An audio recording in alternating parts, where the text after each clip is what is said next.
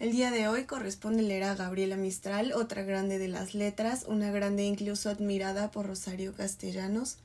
En lo personal yo no la conocía, es apenas que estoy incursionando en su poesía y en su vida y en todo lo que logró y creo que naturalmente hay mucho que decir sobre lo que precisamente ella dijo y hay mucho que leer y releer y releer. Eso es, es algo que a mí me encanta de la poesía, que en tan poquito se dice tanto y entonces te vuela la cabeza y tienes que regresar y regresar. Tomando en cuenta que decidimos hacer esta primera lectura precisamente en marzo por las razones que mencionamos en la anterior cápsula, creo que sería bueno mencionar que Gabriela Mistral nació un 7 de abril, por lo tanto le tocó ser Aries, entonces qué mejor que leer ahora a mujeres, poetas y Aries. Amo amor. Anda libre en el surco, bate el ala en el viento. Late vivo en el sol y se prende al pinar. No te vale olvidarlo como el mal pensamiento. Lo tendrás que escuchar. Habla lengua de bronce y habla lengua de ave. Ruegos tímidos, imperativos de mar. No te vale ponerle gesto audaz, ceño grave. Lo tendrás que hospedar. Gasta trazas de dueño, no le ablandan excusas, rasga vasos de flor, yende el hondo glaciar. No te vale el decirle que albergarlo rehusas, lo tendrás que hospedar. Tiene argucias sutiles en la réplica fina, argumentos de sabios, pero en voz de mujer. Ciencia humana te salva, menos ciencia divina. Le tendrás que creer. Te echa venda de lino, tú la venda toleras. Te ofrece el barro cálido, no le sabes huir.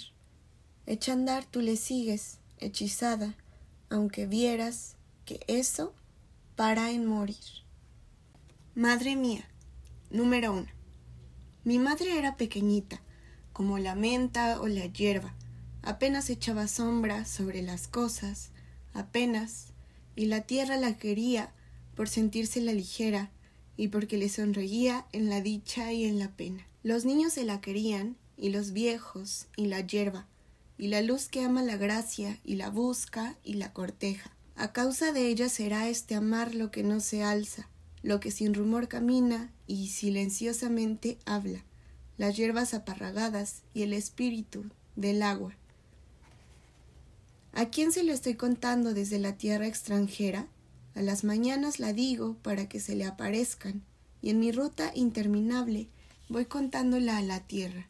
Y cuando es que viene y llega una voz que lejos canta, perdidamente la sigo y camino sin hallarla. ¿Por qué la llevaron tan lejos que no se la alcanza?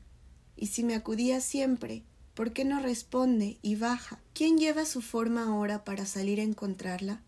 Tan lejos camina ella, que su aguda voz no me alcanza. Mis días los apresuro como quien oye llamada. Cosas. Número 9. Amo una piedra de Oaxaca, o Guatemala, a que me acerco, roja y fina como mi cara, y cuya grieta da un aliento. Al dormirme queda desnuda. No sé por qué yo la volteo, y tal vez nunca la he tenido, y es mi sepulcro, lo que veo. Ausencia. Se va de ti mi cuerpo, gota a gota. Se va mi cara en un óleo sordo. Se van mis manos en azogue suelto se van mis pies en dos tiempos de polvo. Se te va todo, se nos va todo. Se va mi voz que te hacía campana, cerrada a cuanto no somos nosotros. Se van mis gestos que se devanaban en lanzaderas delante tus ojos, y se te va la mirada que entrega cuando te mira el enebro y el olmo. Me voy de ti con tus mismos alientos, como humedad de tu cuerpo evaporo, me voy de ti con vigilia y con sueño, y en tu recuerdo más fiel ya me borro, y en tu memoria me vuelvo como esos que no nacieron en llanos ni en sotos. Sangre sería y me fuesen las palmas de tu labor y en tu boca de mosto, tu entraña fuera y sería quemada en marchas tuyas que nunca más oigo, y en tu pasión que retumba en la noche como demencia de mares solos. Se nos va todo, se nos va todo.